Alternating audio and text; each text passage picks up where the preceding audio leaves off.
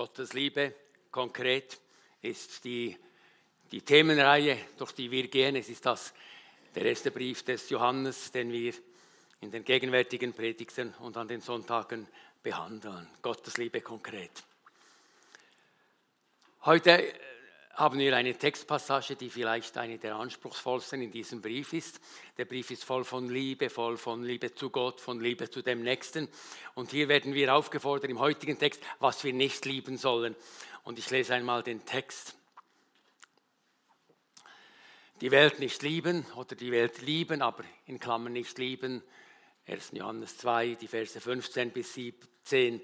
Sie wurden von unserem Gemeindeleiter vorgegeben. Ich bin froh, dass ich nicht selber diesen Text wählen musste. Ich hätte ihn nie gewählt. Aber äh, man gehorcht dem Gemeindeleiter, das steht schon in der Bibel. Also, habt nicht lieb die Welt, noch was in der Welt ist. Wenn jemand die Welt lieb hat, in dem ist nicht die Liebe des Vaters. Die Welt ist erfüllt von der Gier, der Triebe und Sinne von der Gier der Augen, vom Prahlen mit Geld und Macht. Das alles kommt nicht vom Vater, sondern gehört zur Welt. Die Welt vergeht, mit dir die ganze Lust und Gier.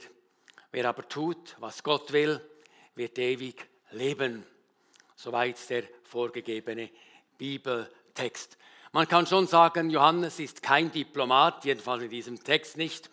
Es ist ja fast ein menschenfeindlicher Text, wenn hiervon darf man denn nicht mehr schauen, sich erfreuen, Lust haben und alle diese Dinge, wenn hier von, von Gier der Triebe und Sinne die Rede ist, vom Prahlen mit Geld und Macht. Einige denken vielleicht, der Text passt gut zum Christian, er ist etwas radikal und manchmal etwas gnadenlos.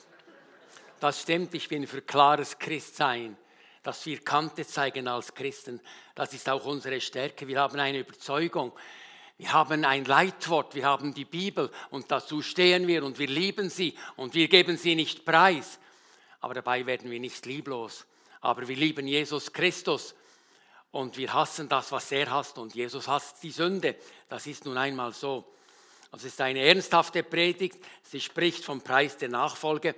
Jesus sagt nämlich selber, wer mir nachfolgen will, der was soll er tun? Sich selber verleugnen. Und das fällt mir jedenfalls nicht so leicht. Ich möchte noch ganz kurz das Wort Gier etwas näher beschreiben. Ich habe die gute Nachricht genommen als Text, weil es etwas verständlicher ist.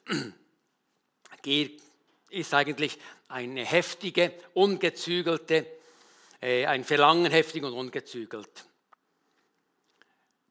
ungezügelte Gier nach Besitz, nach Sex, nach Erfolg. Gier kann ein gnadenloser Treiber im Leben der Menschen sein, sogar im Leben der Gotteskinder. Es ist ja interessant, dass Johannes, der diesen Text schreibt, eigentlich sollte die nächste, die nächste Folie kommen, aber sie kommt nicht. Kannst du sie schalten? Ja, genau.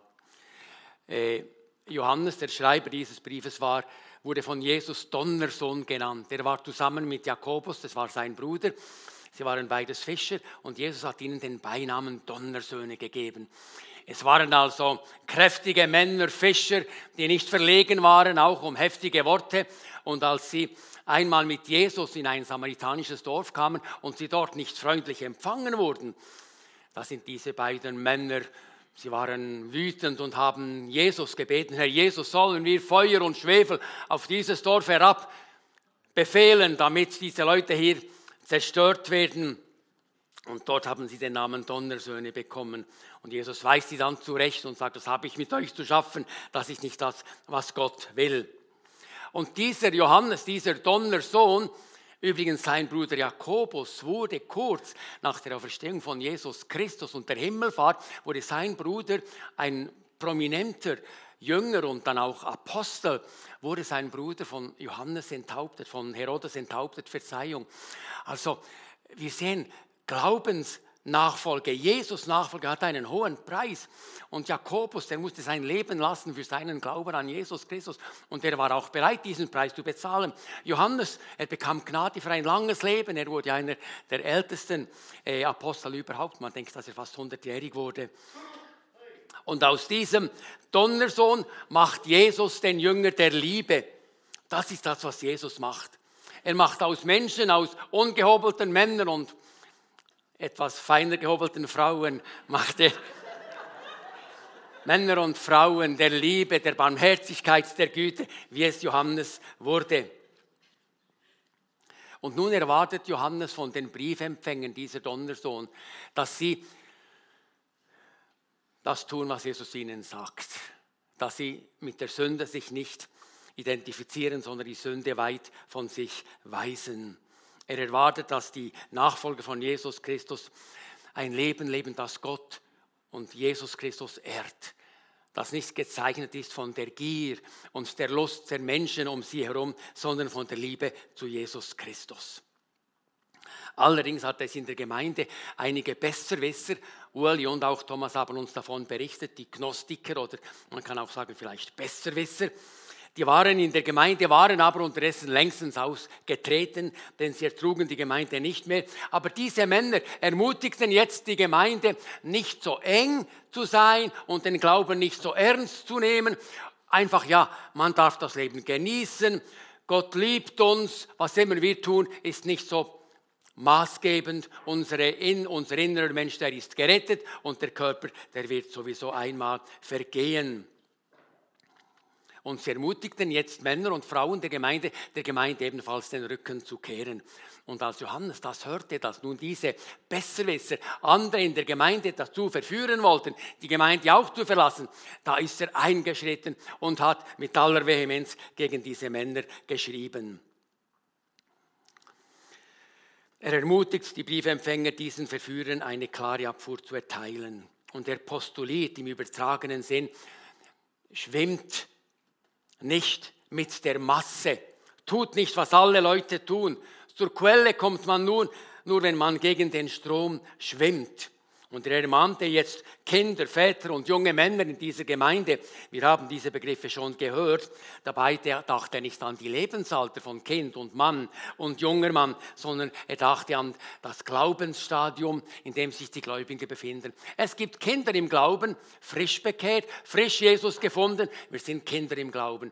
Und dann dürfen wir wachsen durch Gottes Wort, durch die äh, Lektüre der Predigt, durch die Gottesdienste. Wir nehmen zu an Glaubenskraft und Glaubensstärke. Und dann soll es Väter und Mütter in Christus geben, gestandene Männer, gestandene Frauen in der Gemeinde, auf die man sich verlassen kann, die man um Rat bitten kann, die man um Gebet bitten können, die Erfahrungen mit Jesus gemacht haben und deinen Glauben stärken können. Und er ermutigt jetzt alle diese drei Klassen in der Gemeinde. Und im ganzen Brief unterstreicht Johannes immer wieder Liebe zu Gott und zu Menschen. Aber im gelesenen Brief ermahnt er die Briefempfänger. Er richtet ein göttliches Gefahrensignal auf eine göttliche Warnung. Als Ganzes sind diese drei Verse eine positive Botschaft für unser Leben. Sie haben bewahrenden Charakter. Sie ermutigen uns, am Vaterherz Gottes zu bleiben, auch dann, wenn Nichtchristen unser Verhalten als weltfremd betrachten. Gott lieben bedeutet, und das ist vielleicht ein Kernsatz, Gott lieben bedeutet auch, gewisse Dinge aus dem Leben auszuschließen.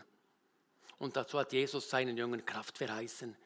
Wir sind nicht als Gotteskinder diesen, diesen Lüsten und dieser Gier einfach kampflos ausgeliefert.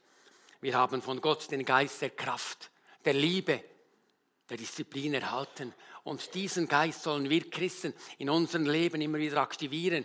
Gott und Jesus Christus Raum geben, damit wir nicht die Dinge tun, die für Gott ein Gräuel sind.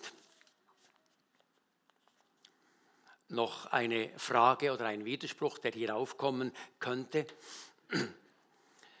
Wenn Johannes lehrt, habt nicht lieb die Welt, noch was in der Welt ist, ist es nicht Jesus selber, der sagt, so sehr hat Gott die Welt geliebt, dass er seinen eigenen Sohn gab, damit wer immer an ihn glaubt, nicht verloren geht, sondern ewiges Leben hat.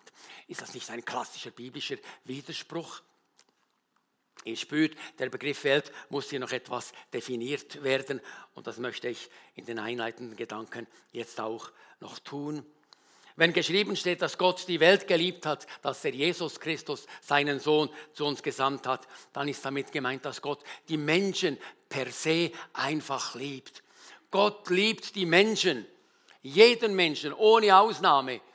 Er liebt die Menschen, die Jesus kennen. Er liebt die Menschen, die Jesus nicht kennen.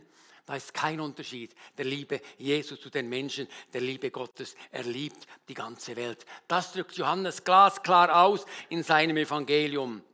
Gott liebt die Menschen und er bezahlt dafür den Preis des Lebens seines Sohnes. Und wer diesem Jesus glaubt und vertraut, der bekommt die Vergebung seiner Schuld und ewiges Leben. Durch Jesus ermöglicht Gott jedem Menschen auf dieser Welt zurück in die Gemeinschaft mit Gott zu kommen.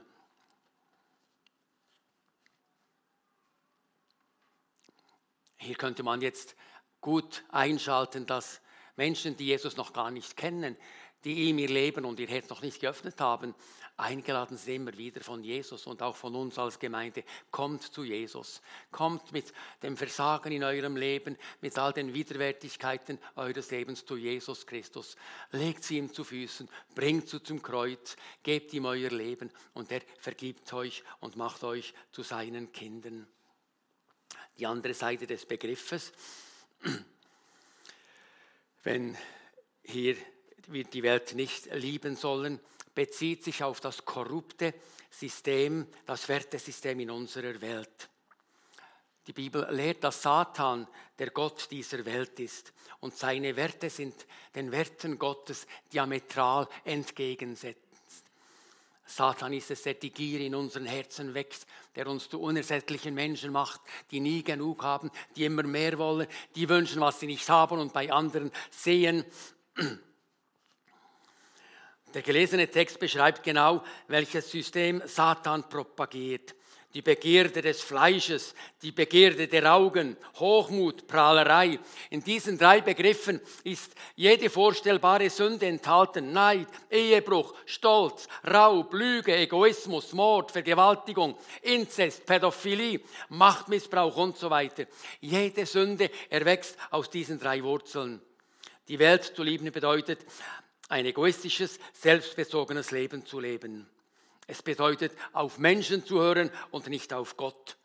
Jesus aber sagt seinen Nachfolgern, das sagt er uns, suche zuerst nach dem Reiche deines Gottes und seiner Gerechtigkeit. Jesus sagt, niemand kann zwei Herren dienen. Er liebt den einen und hasst den anderen oder umgekehrt. Wir sollen nicht auf beiden Seiten hinken, sagt Johannes in diesem Brief.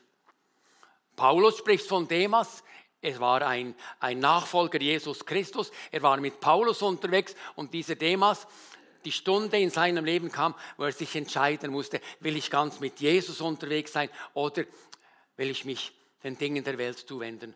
Und Paulus schreibt, traurig und betrübt, Demas hat die Welt lieb gewonnen. gewonnen. Er ist umgekehrt vom Weg der Nachfolge und lebt jetzt in dieser Hafenstadt Thessalonich, wo so ziemlich alles möglich war. Ich möchte kurz eingehen auf diese drei Begriffe, die Gier der Triebe und Sinne, die Gier der Augen, die Prahlerei und der Hochmut. Keine schönen Begriffe. Mehrere Male bezieht sich die Bibel dabei auf die Lust nach Sexualität, auf ungezügelte Lust nach Sexualität, auf Sexualität außerhalb der Ehe, also auf Hurerei und Ehebruch. Aber der Begriff ist natürlich viel, viel umfangreicher. Er spricht allgemein von der Lust und Begierde, von der Gier nach den Gütern dieser Welt.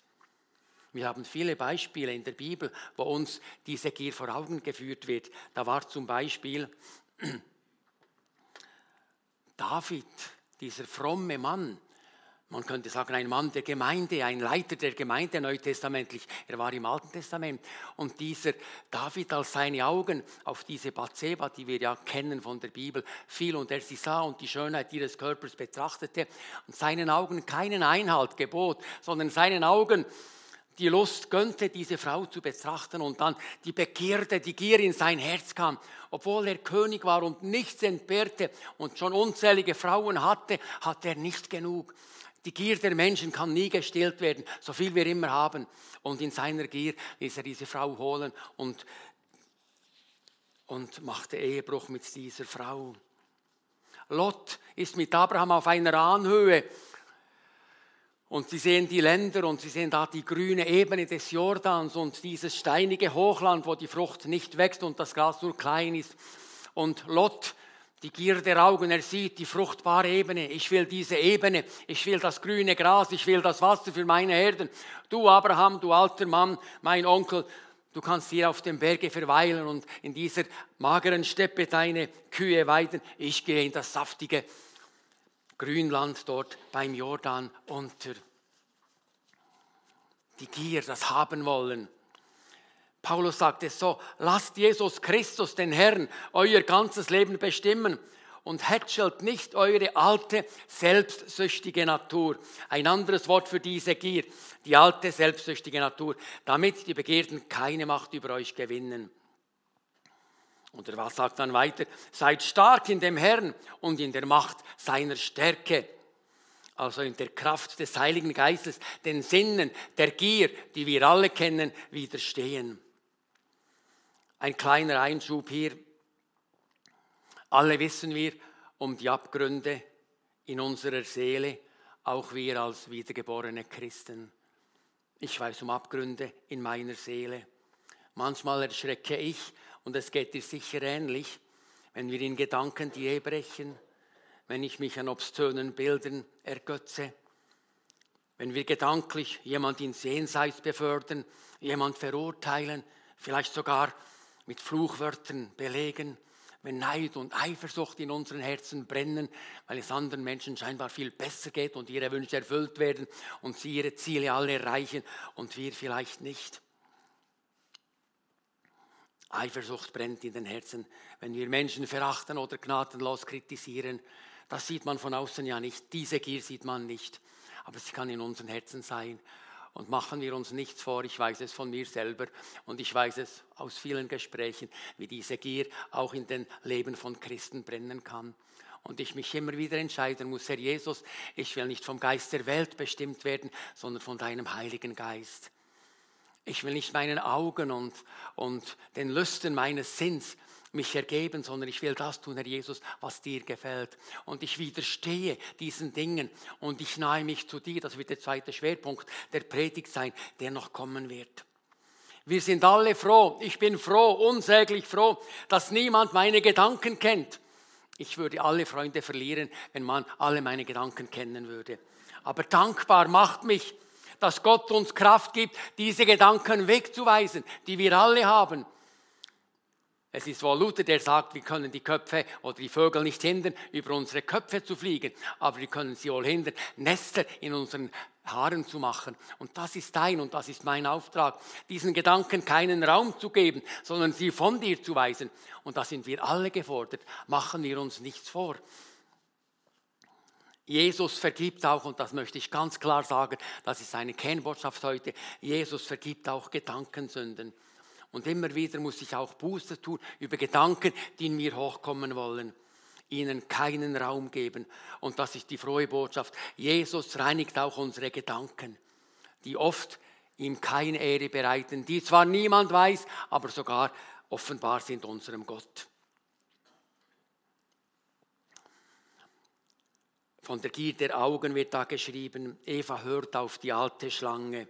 Die Sünde kam durch die Augen in ihr Herz. Sie sieht dort diese Frucht. Und Satan sagte, du, wenn du das hast, wenn du das nimmst, wenn du das isst, dann wirst du klug, dann wirst du stark, dann wirst du groß, dann wirst du wie Gott, dann sind deine Träume, deine Lebensträume erfüllt. Und sie bleibt, ihre Augen bleiben an dieser Frucht. Und ob schon Gott ganz klar gesagt, nimm nicht, iss nicht von diesem Baum, denn an dem Tag, an dem du von diesem Baum essen wirst, wirst du sterben. Aber Eva konnte nicht widerstehen, nahm von dieser Frucht. Und so kam die Sünde in die Welt. Keiner trug es nicht, dass das Opfer von Abel, der Rauch aufstieg und sein Opfer irgendwie so, der Rauch dem Boden nachkroch. Er wurde eifersüchtig, dass es seinem Bruder besser ging, dass scheinbar sein Bruder mehr Gunst bei Gott hatte als er selbst. Anstatt Gunst bei Gott zu suchen, erhebt er sich über seinen Bruder und nimmt einen Stein und schlägt ihn tot. Er wird eifersüchtig und Gott muss ihm sagen, wenn du Gutes im Sinn hast, kannst du den Kopf frei erheben. Aber wenn du Böses planst, lauert die Sünde vor der Tür deines Herzens und will dich verschlingen. Du musst Herr über sie sein. Lass mich das sagen. Gott gibt uns Kraft, Jesus Christus, der Heilige Geist, gibt uns Kraft, um Herr über die Sünde zu sein und nicht Knechte der Sünde. Wir waren einst Knechte der Sünde, aber jetzt sind wir Knechte des Gehorsams, Knechte Gottes, die tun, was ihm gefällt. Auch Jesus wurde in der Wüste versucht und er wurde massiv versucht. Wir kennen die Versuchungen. Nach 40 Tagen Fasten, Brot, Satan stellt ihn auf die Zinne des Tempels, zeigt ihm alle Reiche der Welt. Das kannst du alles haben, Jesus, gehört alles dir.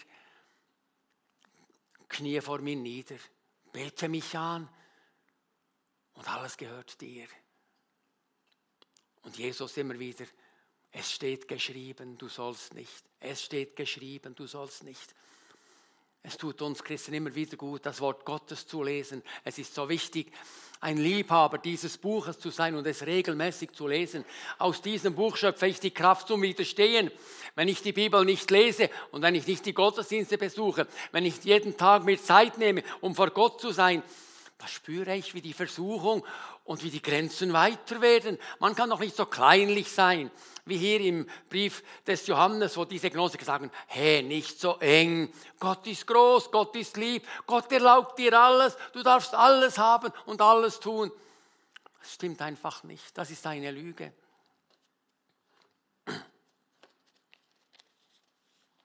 Wir leben in einer Welt der Bilder, wir wissen es alle. Werbeplakate, TV-Werbung, Internetwerbung. Manchmal schließe ich die Augen, wenn gewisse Werbeslogans über den Bildschirm flimmern, weil meine Augen an der Frau oder an einem Gegenstand haften würden. Und ich sage, ich will das nicht. Ich will das nicht. Wir können heute kaum Schritte tun, ohne verführerische Bilder zu sehen. Es tut gut und wir werden aufgefordert, heute Morgen über unseren Augen zu wachen und nicht alles zuzulassen. Die meisten Marketingkampagnen ziehen darauf ab, Lust zu wecken. Lust zu wecken. Zu haben, zu kaufen, zu besitzen. Und viele Menschen lassen sich verführen, sonst wäre der Werbesektor nicht so umstritten. Alle werben um ihre Dinge. Und es werden alle Mittel eingesetzt, um die Menschen zu motivieren, diese Dinge zu kaufen oder zu tun. Viele dieser gierigen Verhaltensweisen sind nicht sichtbar. Ich kann leben und die Menschen denken, ja, der Christian, ein ordentlicher Kerl, er geht seinen Weg mit Jesus Christus. Niemand sieht in unsere Herzen. Viele dieser gierigen Dinge, die wir begehren als fleischliche Menschen, die sieht man nicht. Aber Jesus sieht sie. Heute werden sie angesprochen in diesem Predigtstext. Dann wird von Prahlerei gesprochen, Johannes, von Prahlen mit Geld und Macht. Die sozialen Medien sind geradezu da, uns zu verführen, uns darzustellen. Tadellose Figuren von Mädchen, von Jungen, magersüchtig, sie machen sich kaputt, um etwas im Internet darzustellen. Und wir Christen sind auch versucht, da mitzumachen und uns darzustellen. Wieso stelle ich Dinge ins Internet über mich? Um mich zu präsentieren, zu zeigen, um mit mir etwas zu prahlen, um mich darzustellen wie die anderen. Ich sage, und das ist radikal, ich weiß es, das haben wir Christen nicht nötig. Wir müssen uns nicht vor den Menschen darstellen. Wir dürfen vor Gott stehen. Wir dürfen zu ihm beten. Wir dürfen für unsere Klassenkameradinnen und Klassenkameraden beten. Wir dürfen sie segnen. Wir dürfen ihnen von Jesus sagen. Wir können ihnen sagen, das brauchst du nicht. Du musst dich nicht tot sparen oder du musst dich nicht tot abmagen, um der Welt zu gefallen. Du musst nicht all diese Schönheitsmittel kaufen, sondern Jesus liebt dich und wenn du dein Leben ihm gibst, dann dann bist du wertvoll in seinen Augen. Und es ist viel bedeutsamer, wertvoll in Gottes Augen zu sein, als irgendwie ein Held in den Augen der Menschen. Und ich ermutige heute Morgen, dass du ein Held in Gottes Augen wirst und nicht eine Top-Person in den Augen meiner Arbeitskameraden, meiner Mitschülerinnen und Mitschüler, den Menschen, mit denen ich unterwegs bin. Ich kann schlecht und einfach leben, wie Jesus lebte, weil mein Wert nicht über diese Dinge definiert ist. Prahlen, Stolz, Eitelkeit ist sündhaftes Verhalten an sich. Es ist von außen wahrnehmbar im Gegensatz zu der Gier der Augen und der Sinne. Ja, sind wir gesellschaftsfähig? Das ist die Frage. Oder sind wir Gott wohlgefällig? Was will ich sein? Was willst du sein? Als natürlicher Mensch möchte ich gesellschaftsfähig sein und ich möchte von der Gesellschaft geschätzt gesehen, sogar vielleicht etwas benieden werden? Oder bin ich Gott wohlgefällig? Die Werbung stachelt uns unermüdlich an zu praktizieren, wovor Johannes warnt. Die Gier der Triebe, die Gier der Augen. Aber diese drei Dinge vertragen sich nicht mit Gott. Er sagt an Johannes, das alles kommt nicht vom Vater, das ist nicht von Gott, das gehört zur Welt, sagt er. Ich kann nicht in enger Gemeinschaft mit Gott leben und zugleich im Geist unserer gottlosen Gesellschaft leben. Christen machen den Unterschied. Verzeiht mir, wenn ich das so klar sage. Christen machen den Unterschied. Feuer und Wasser schließen sich aus. Jesus Nachfolge, Heiliger Geist und Geist dieser Welt schließen sich aus, sie vertragen sie nicht. Jesus ging dafür an das Kreuz. Die Liebe zu Gott schließt die Liebe zum Gruf dieser Welt aus, nicht aber die Liebe zu den Menschen. Christen fallen auf durch die Liebe, die sie haben zu den Menschen. Sie lieben die Menschen, aber sie lieben nicht ihr Tun, ihre Sünde. Sie tun nicht, was sie tun, um sie zu gewinnen, sondern sie tun, was Gott gefällt. Aber sie lieben diese Menschen und sie drücken diese, Men diese Liebe aus durch, durch eine dargereichte Hand, durch eine Ermutigung, durch fürbittendes Gebet und viele andere Dinge durch Anerkennung, durch Wertschätzung, aber sie teilen nicht die Sünde mit diesen Menschen. Wenn Menschen zu Christus kommen, sagt auch die Bibel, verlassen sie die Welt, den Gruf der Welt, den Geist der Welt und sie leben fortan im Geiste von Jesus Christus. Sie beginnen jetzt Schätze nicht mehr auf der Erde zu sammeln, sondern sie beginnen jetzt Schätze im Himmel zu sammeln. Jesus führt diesen Gedanken noch einen Schritt weiter, wenn er sagt, wer sein Leben liebt, wird es verlieren. Wer aber sein Leben in dieser Welt gering achtet, wird es für das ewige Leben bewahren. Jesus warnt davor, etwas mehr zu lieben als ihn selber. Ich komme nun zu einigen Schlussbetrachtungen. Die große Frage ist natürlich, die diese Predigt, dieser Text aufwirft. Hier noch dieser Text, den wir gelesen haben. Wer sein Leben liebt, wird es verlieren. Wer aber sein Leben in dieser Welt gering achtet, wird es für das ewige Leben bewahren. Woher bekommen wir diese, wo, woher bekommen wir die Kraft, um dieses Leben so zu leben?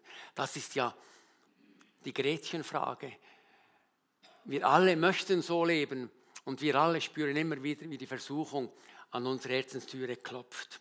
Die große Frage, wie komme ich dazu, ein Überwinder zu sein, ein Mensch zu sein, der Gott mehr gehorcht als den Menschen, der nicht vom Strom dieser Zeit mitgerissen wird und mitmacht, was immer Trumpf ist, sondern der nun gegen den Strom schwimmt, mit Jesus unterwegs ist die Gesinnung von Jesus bekommen. Es sind einfache Dinge, die ich hier sagen möchte. Christen schöpfen die Kraft zu einem Leben, das Gott gefällt, aus der Beziehung zu Jesus. Paulus sagt es so, ihn, Jesus, möchte ich erkennen und die Kraft seiner Auferstehung und die Gemeinschaft seiner Leiden und so seinem Tod gleichgestaltet werden, damit ich gelange zur Auferstehung von den Toten das unbändige Verlangen dieses Apostels, der so viele Menschen zu Jesus Christus geführt hat.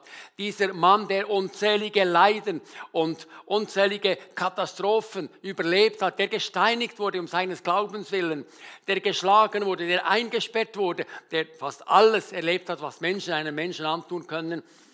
Er sagt, ich möchte ihn erkennen. Die Kraft seiner Auferstehung.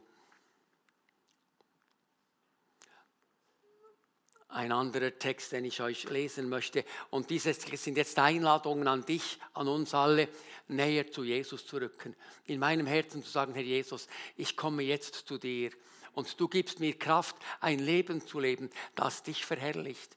Ein Leben nicht im Strom dieser Gesellschaft, sondern ein Leben, das dir gefällt. Jesus sagt diesen bekannten Text, Johannes 15, bleibt mit mir vereint. Darum bete ich jeden Morgen, Darum lese ich die Bibel jeden Morgen. Darum gehe ich in die Gottesdienste. Darum habe ich Gemeinschaft nötig mit Menschen im Hauskreis, um bei Jesus zu sein. Dann werde auch ich mit euch vereint bleiben. Nur wenn ihr mit mir vereint bleibt, könnt ihr Frucht bringen. Genauso wie eine Rebe nur Frucht bringen kann, wenn sie am Weinstock bleibt. Ich bin der Weinstock, ihr seid die Reben. Wer in mir verbunden bleibt oder mit mir verbunden bleibt, so wie ich mit ihm, bringt reiche Frucht, denn ohne mich könnt ihr nichts tun oder nichts ausrichten. Wer nicht mit mir vereint bleibt, wird wie eine abgeschnittene Rebe fortgeworfen und vertrocknet. Solche Reben werden gesammelt und ins Feuer geworfen, wo sie verbrennen. Ihr spürt, diese Predigt ist eine Einladung, näher zu Jesus zu rücken. Vergessen wir die ersten Dinge, die Gier und alle diese Dinge und den Ruf der Welt. Heute Morgen ist es Zeit, zu Jesus zu kommen, seine Nähe zu suchen. In Philipper 4, Vers 4 lesen wir, und es ist mir neu wichtig geworden, freut euch immer zu, danke für die Lieder der Freude, der Lobpreisgruppe, die vom Herrn kommt, freut euch mit der Freude, die vom Herrn kommt. Und noch einmal sage ich, freut euch. Manchmal frage ich mich, wo ist die Freude der Nachfolge? Und ich frage dich, wo ist die Freude der Nachfolge? Ich sehe manchmal so wenig von dieser Freude. Bei mir, bei meinen Lieben, in der Gemeinde manchmal. Wer nah bei Jesus lebt, ist ein Mann, eine Frau, in dem die Freude sichtbar wird. Ein Jubel des Herzens. Es ist gut, wenn wir in den Lobpreisliedern jubeln und uns freuen. Aber diese Freude soll nicht nur im Gottesdienst sichtbar werden, die soll auf der Straße sichtbar werden, die soll im Hause, in der Nachbarschaft, im Berufsleben sichtbar werden. Die Freude, die Jesus den Menschen schenkt, die an ihn glauben, die ihm vertrauen. Ist Jesus deine Freude? Ich muss bekennen, er ist nicht immer meine Freude. Manchmal ist mir Jesus seine Last, wenn ich bezeugen sollte, wenn er gewisse Dinge von mir oder in meinem Leben anspricht und von mir verlangt. Ich will es noch besser lernen. Ich bin nicht mehr der Jüngste, aber ich kann noch viel lernen. Die Freude am Herrn ist unsere Kraft. Vielleicht legt der Heilige Geist gerade diese Worte in dein Herz. Befasse dich mehr mit Jesus. Nimm ihn in dein Leben auf durch sein Wort. Höre auf ihn. Jakobus sagt es so, nähert euch zu Gott und er wird sich euch nähern. Reinigt eure Hände vor Schuld oder von Schuld, ihr Sünder. Gebt eure Herzen Gott hin, ihr Unentschlossenen. Da werden die Unentschlossenen angesprochen. Oder David sagt es so, wer im Himmel könnte mir helfen, wenn nicht du? Was soll ich mir noch wünschen auf der Erde? Ich habe doch dich. Einige Sätze später sagt er dieses bekannte Wort, die Jahreslosung von 2014. Dir nahe zu sein ist mein ganzes Glück. Jesus nahe zu sein ist mein ganzes Glück. Stimmt das? Ist das wahr in deinem Leben?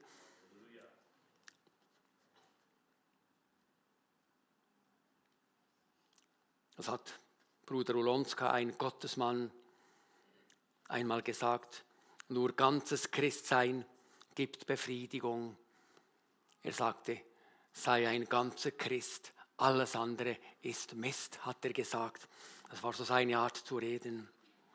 Hebräer 4, Vers 16, voll Zuversicht zum Thron unseres gnädigen Gottes kommen. Er schenkt uns Gnade und hilft uns zur rechten Zeit. Wir sind eingeladen zu Jesus Christus. Ja, haben wir noch einige. Gott nahe zu sein, das ist mein Glück. Ein Schlussvers, den ich noch projizieren möchte. Durchforsche mich, Gott, sieh mir ins Herz, prüfe meine Wünsche und Gedanken und wenn ich in Gefahr bin, mich von dir zu entfernen, dann bring mich zurück auf den Weg. Durchforsche mich, Gott, prüfe mich, siehe mein Herz an. Was ist meine Lust, meine Freude? Ist es Jesus Christus? Sind es die Dinge dieser Welt? Bonhoeffer hat einmal gesagt, und das widerspiegelt unsere Situation, deine und meine Situation. Wer bin ich? Einsames Fragen treibt mit mir Spott. Wer ich auch bin, du kennst mich, dein bin ich, oh Gott. Wir sind eingeladen heute Morgen. Gott selber ruft dich zu ihm an sein Herz. Jesus Christus ruft dich zu ihm an sein Herz. Wir nehmen uns einige Augenblicke Zeit, um still zu werden. Und du darfst Schritte machen, ich darf Schritte machen zu diesem Jesus Christus. Wir dürfen in Gedanken im Gebet unser Leben neu in seine Hände legen und sagen, Herr, du sollst meine Lust, meine Freude sein. Du gibst mir Kraft, um nicht der Gier des Lebens zu erliegen, sondern deine Liebe zu erwidern. Wir stehen auf zu dieser Zeit der Stille, in der wir uns Gott und seinem Geist stellen. Die Band kommt nach vorne, wird dann uns mit einem Lied in Gottes Gegenwart nehmen. Und ich bete noch, Herr Jesus Christus, das Leben, das du uns geschenkt hast, stellt Ansprüche an uns.